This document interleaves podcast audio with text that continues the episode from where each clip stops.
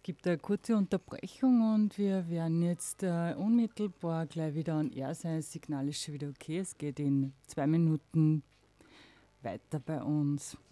Ähm, vielleicht haben wir ein kurzes Musikstück, das wir einspielen können, damit wir uns im Studio neu orientieren können.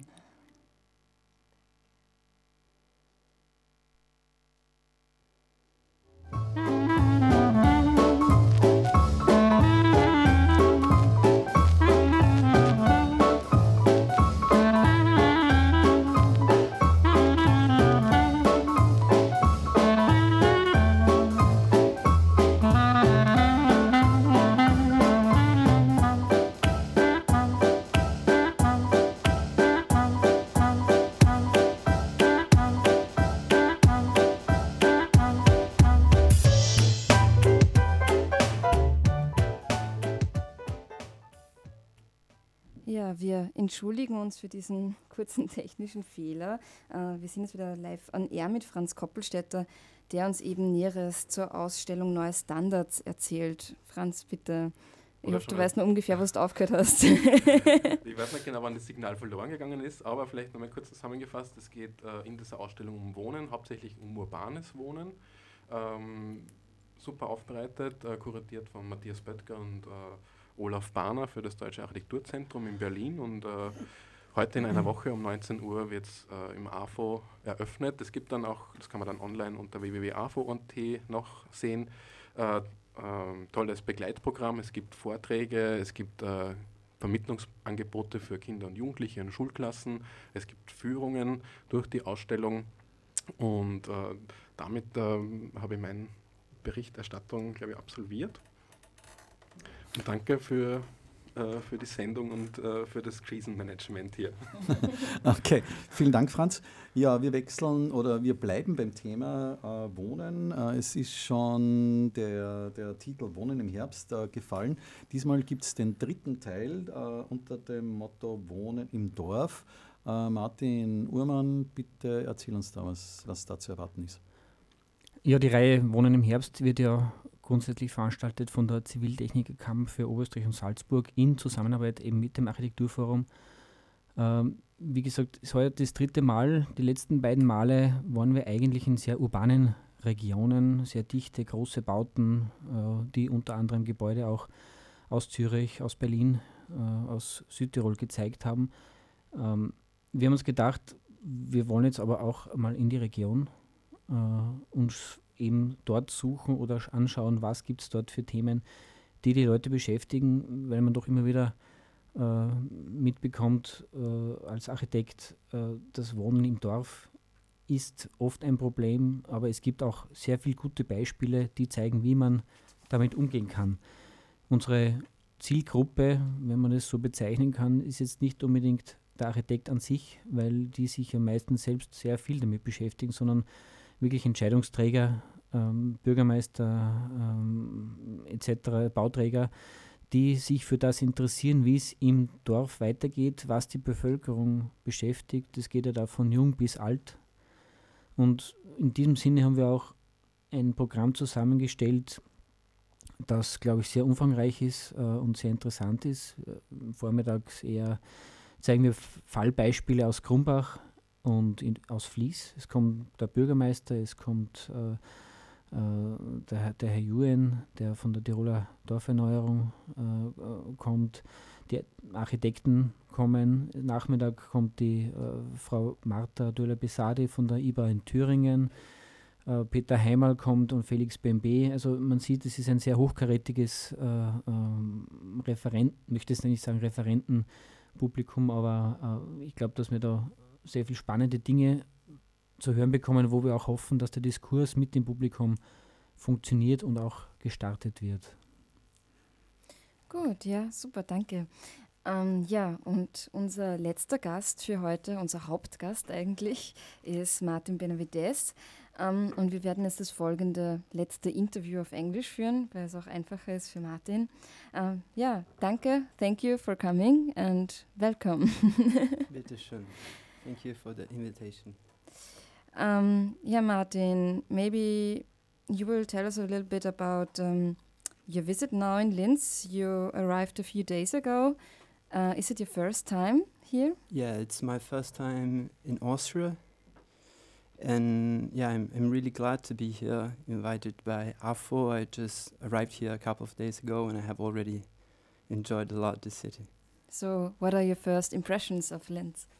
Well, um, the first impression um, I had when I first came here, uh, it was that although the city seemed to be quite small in terms of what I'm used to, because uh, you know I've been living a long time in São Paulo and then for a while in Berlin, almost a year right now.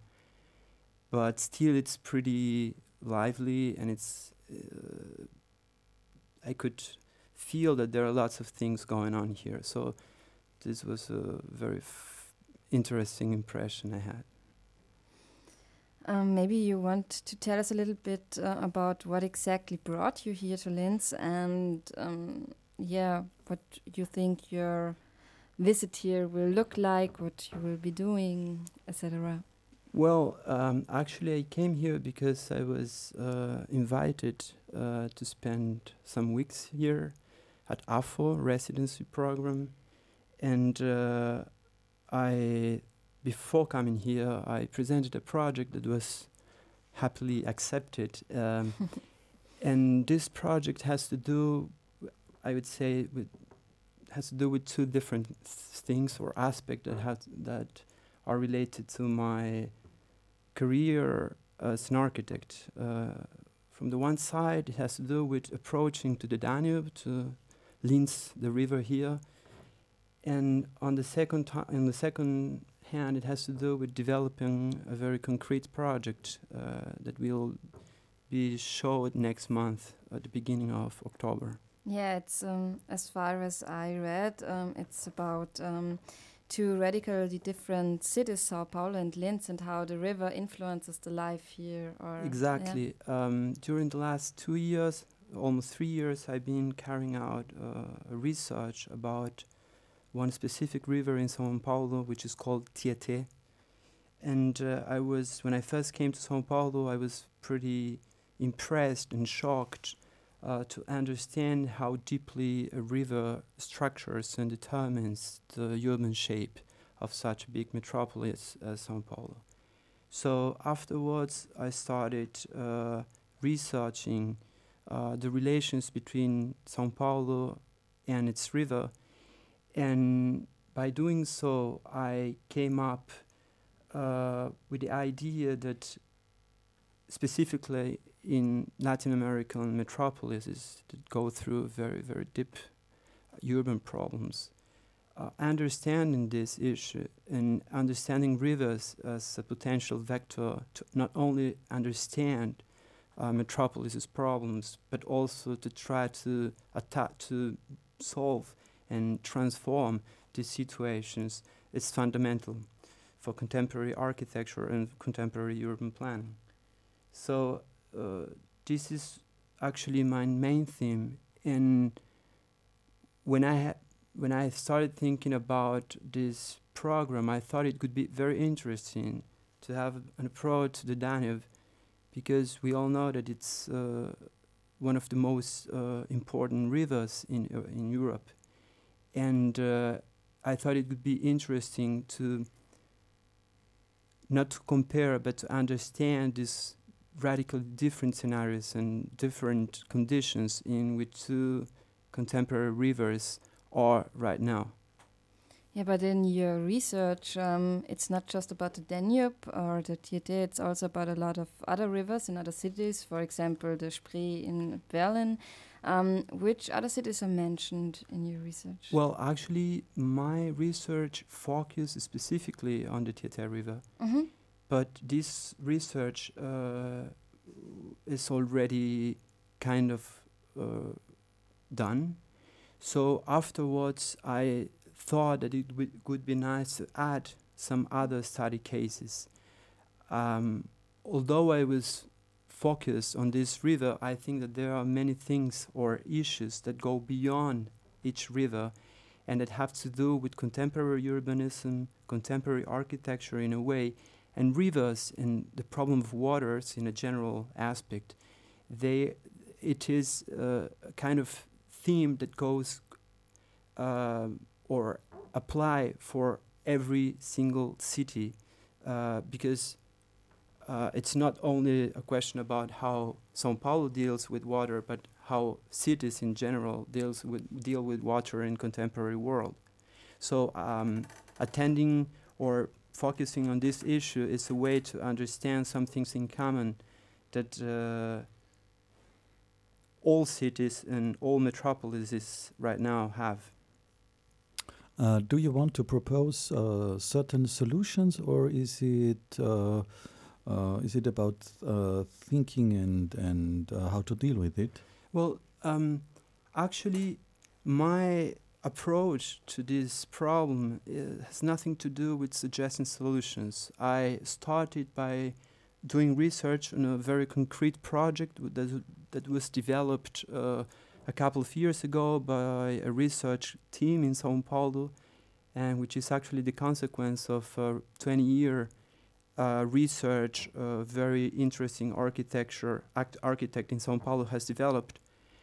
But my approach, rather than suggesting solutions, was to understand how these problems, how this problem introduces a, a series of questions.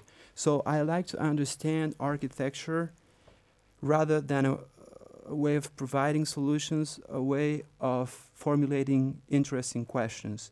And this is, in a way, what I try to do uh, during this last this last years. I conceive architecture, or at least I like to conceive it this way, um, as a, as a way of formulating questions, as a way of doubting in a positive way. Projecting all usually has to do with doubting and expressing the way we doubt. So architecture and specifically an art in general has to do with this and that's why I like to understand it as a way uh, of continuing doubt by other means. Mm-hmm. Is there something that you see as unique in terms of uh, Linz and the Danube, something which is maybe different than in other cities which are um, close to a river? Well, after this first two, three days, I don't really have a proper mm. impression of it. Um, but of course, there are always like having a, a very brief uh, and straightforward look at the plan of the city. Uh, I could already understand some patterns that are usually pretty pretty much the same in in in all cities but I was more focused on Sao Paulo. That's that's why I s- I'm still uh, approaching to Danube as a as a case, as a study case. So maybe the question also is interesting: um, how different the life on the river is, and uh, where are the similarities in case of different cities? Because every city, I guess, deals different with the river. Yes, exactly. Well, I think it, Sao Paulo is a very interesting um, case to think about uh, contemporary urban condition. And if we have a look at uh, what has gone through, uh, what has Sao Paulo has gone through during the last century, we could uh, very easily understand that water for more than a century was conceived more as a problem uh, than a vital, fundamental resource for urban landscape. So after one and a half century of extremely rapid uh, urbanization process in São Paulo, um, São Paulo somehow managed to destroy most of the incredible um, urban possibilities that its main rivers offered. So right now, um, anybody that visits São Paulo would be impressed and shocked to hear that São Paulo actually has a very rich uh, water structure, which is lying beneath uh, highways and streets and avenues, and in a way were kind of forgotten uh, during this urbanization process. So I think we've got there a problem. We've got there something to ask ourselves. Why was it like this? Is it possible to have a, a different relation with waters? Um, isn't it uh, actually interesting to transform radically the landscape of uh, such a big metropolis by understanding how these water courses could be?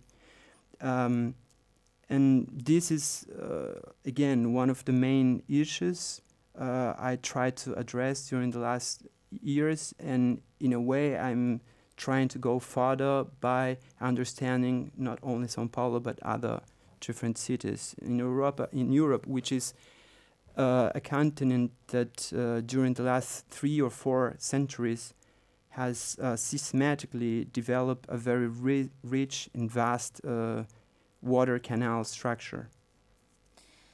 So during during your six week visit in Linz, you want to work on such questions as how has the city dealt with the Danube River, or which are the fundamental urban configurations of this relation. Um, do you want to tell us a little bit more in like two minutes about the question you will be asking yourself and also the people which are, um, yeah, seeing your work then because you have also um, I read video and audio recordings um, concerning the Danube um, plans. Yeah. So. Um, actually, right now I'm working uh, on a specific work that will be showed in four weeks uh, on October the 6th. Mm -hmm. And this work, um, as I said, is a specific approach to the River Danube, although it's not uh, conceived as a research it might be possible to say that it's conceived as a doubt, as I said before, but I decided to uh, choose a different language. So um, I suggested or proposed uh, to build um, a concrete object that will stand in front of the river for a couple of weeks. And this object is nothing but a very simple camera obscura that will allow people to go inside and to spend a couple of minutes in this totally dark space and to have a look at the river in a different and unusual way, uh, especially nowadays where we usually um, understand things by having a look uh, at a monitor or screen. Um, the idea of building a camera oscura and and and having a look uh, at the river Danube uh, in such an analog, analog way appeared to me as an interesting thing to do. And inside this installation, there will be um, kind of a dialogue between both rivers, Tietê in São Paulo mm -hmm. and Danube River here in Linz. Yeah. Okay. Yeah, I, I hope. Yeah, I wish you all the best for that, and I hope you enjoy your visit in Linz. And thank you very much for visiting us at the studio of Radio Froh. Thank you. yeah, and now we will come, um, oder das kann ich eh wieder auf Deutsch reden, wir werden aber Veranstaltungshinweise jetzt noch zum Schluss der Sendung wie immer haben. Und die wird Thomas jetzt ähm, vortragen. Ja, also die Ausstellung Neue Standards, 10 Thesen zum Wohnen, eröffnet am Dienstag, den 12. September um 19 Uhr. Die Ausstellung ist dann zu sehen bis 28. Oktober. Die Öffnungszeiten kann man im Internet nachlesen und auch ähm, die verschiedenen äh, Termine des äh, dichten Rahmenprogramms. Es gibt auch Führungen durch die Ausstellung, also äh, sämtliche Informationen zu Neue Standards, 10 Thesen zum Wohnen auf der Website von www.afo.at. Ähm, dann die angesprochene Veranstaltung Wohnen im Herbst 3, Wohnen im Dorf, am Dienstag, den 19. September, beginnt um 8.30 Uhr und dauert bis 17 Uhr. Ähm, ein äh, spannendes Programm an Vorträgen, aber vor allem auch, wie Martin Uhrmann schon erwähnt hat, es soll vor allem auch äh, Diskussionen äh, geben und entsprechend Austausch stattfinden über Aspekte wie Landflucht, Flächenverbrauch, fehlender sozialer Wohnbau im Kleinen, Infrastruktur und Mobilität. ähm, am Dienstag, 26. September um 17 Uhr präsentiert das Forum der Technik die Veranstaltung Zukunftsschiene, aktuelle Projekte im Zentralraum Oberösterreich. Dabei geht es in den Referaten um Themen wie Generalverkehrsplan Oberösterreich 2012, aktuelle Projekte der ÖBB im Zentralraum Oberösterreich, dann auch ähm, ein Vortrag zur neuen Schienenachse Linz und es wird auch die Systemstudie Studie Mühlkreisbahn äh, präsentiert. Am 27. September um 19 Uhr dann noch Leerstand als Chance. Eine Präsentation der Studie Zwischennutzung statt Leerstand, ein volkswirtschaftlicher Mehrwert. Die Untersuchung geht der Frage nach, was zeigt eine volkswirtschaftliche Wertschöpfungsanalyse, wenn auf vorübergehend leerstehenden Handelsflächen Start-up-Unternehmen, Einzel- oder Kleinstbetriebe Platz finden oder äh, auch äh, weil dazu bestehende Leerstände mit Handelsnutzung in verschiedenen Lagen in den Städten Linz, Wels, Steyr, Ried, und Freistadt untersucht wurden. Eine Podiumsdiskussion am äh, Mittwoch, 27. September um 19 Uhr. Ja, und bei uns zu Gast heute waren Franz Koppelstädter, Martin Uhrmann und Martin Benavides. Wir bedanken uns nochmal ganz herzlich fürs Kommen und durch die Sendung führten Thomas Moser und Sarah Praschak die Musik, die jetzt zum Schluss noch zu hören ist und auch bei unserem kurzen technischen Fehler zu hören war, ähm, stammte von ALM Productions zu finden auf der Musikplattform yamendo.com.